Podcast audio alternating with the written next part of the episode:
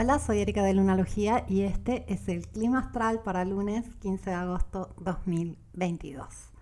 Amanecemos con la luna en Aries haciendo conjunción a Júpiter y un trino a Venus en Leo. Es un lunes de esos donde podemos sentir que hay más energía, hay más motivación, hay un poco más de énfasis en comernos la semana. Y al mismo tiempo la luna va perdiendo luz, va relajándose y todo tiende a relajarse y tomar una pausa. Así que eh, hay que saber mantener un equilibrio entre este impulso a comernos el mundo y esta necesidad de descanso. Las dos fuertes alineaciones que vivimos durante el fin de semana, una la oposición del Sol a Saturno y la otra el trino de Marte a Plutón, siguen activas, aunque ya van disolviéndose, y pueden ayudarnos a tener un enfoque muy claro acerca de cuál es nuestro próximo paso. Vivimos una etapa única.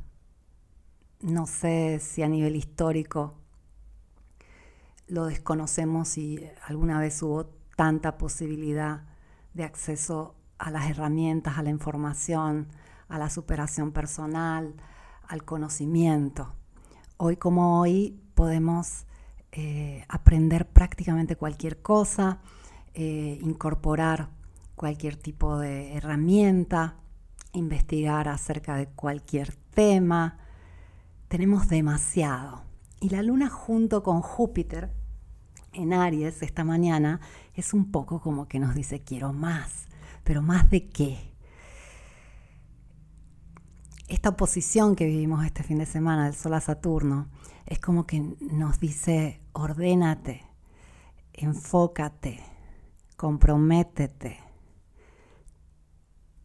crea aquellos hábitos que te pueden dar la estructura que deseas, que necesitas, que anhelas. Se dice que no existen personas exitosas, existen personas con hábitos exitosos, ya que se basa justamente en cómo utilizamos el tiempo. El tiempo es quizás nuestro único límite. Pero entonces la pregunta es, ¿cómo administramos nuestro tiempo? El segundo límite que encontramos en nuestras vidas es nuestra energía. Y también ahí vale la pena preguntarnos cómo administramos nuestra energía, a qué le damos nuestra energía y a qué le damos nuestro tiempo, ya que son las dos cosas más valiosas que componen nuestra vida. Si hay tiempo y energía, podemos hacer prácticamente cualquier cosa. Pero si no sabemos administrarlos, es como no tenerlos. Y aún más, si los administramos mal y usamos nuestro tiempo y nuestra energía para cosas que nos hacen daño o que van en contra de la dirección en la que queremos llegar, hacia dónde realmente estamos dirigidos.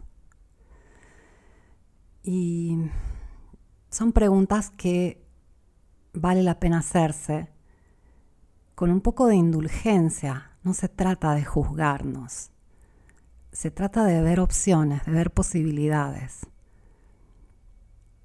Y es que el paradigma general está cambiando y aún no nos dimos cuenta el paradigma general que vivimos por muchos años fue estructurado por una sociedad donde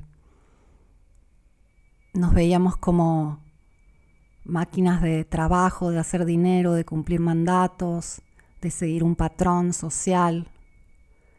Pero hoy hay tanta disposición, hay tantas opciones que todo está transformándose y transformándose para bien, por más que el hecho de tener a disposición tanto a muchos nos puede distraer.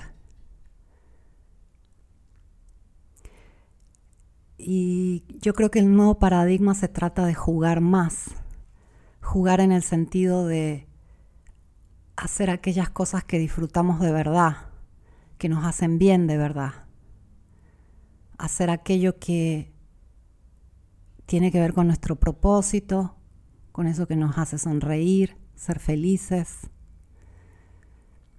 Y muchos hemos crecido sintiendo que se nos exigía hacer todo lo contrario. Y no quiero quitar el mérito al trabajo duro, porque el trabajo duro nos ha enseñado mucho.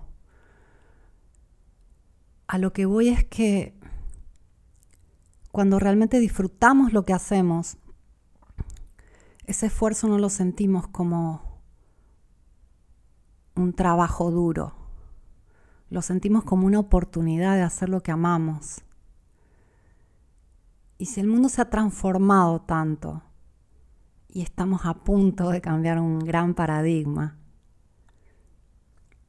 ¿por qué no volver a jugar? No volver a hacer eso que amamos de verdad.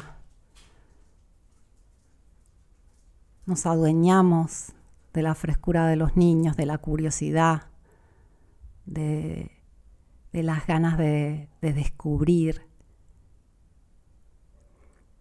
y es que en nuestro día a día tenemos tantas oportunidades de hacerlo de esa forma.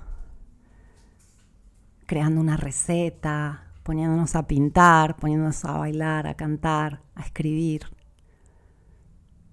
Sea lo que sea que se siente bien para tu alma, para tu cuerpo. Aquello que te hace sonreír, aquello que te hace sentir satisfacción. Y a veces simplemente el cansancio que se genera por tener que cumplir con tantos horarios, tantas cosas, nos pone en una situación donde solo queremos no pensar, hacer algo que nos permita ausentarnos por un rato de la vida. Ver memes, series, redes sociales, jugar videojuegos. Y no está mal darnos un rato para no pensar. El tema es cuando inviertes ese tiempo, ¿cómo te sientes después? Daniela Aviv, que disfruto mucho escuchar y leer, dijo en algún momento que el pensamiento es la semilla, la emoción es el agua que riega la semilla y la fruta que cosechamos es la acción. Esa fruta que es la acción cuando la comemos, ¿nos daña o nos nutre? Esa es la pregunta que te dejo hoy. Te agradezco mucho por haberme escuchado. Vuelvo mañana con el clima astral.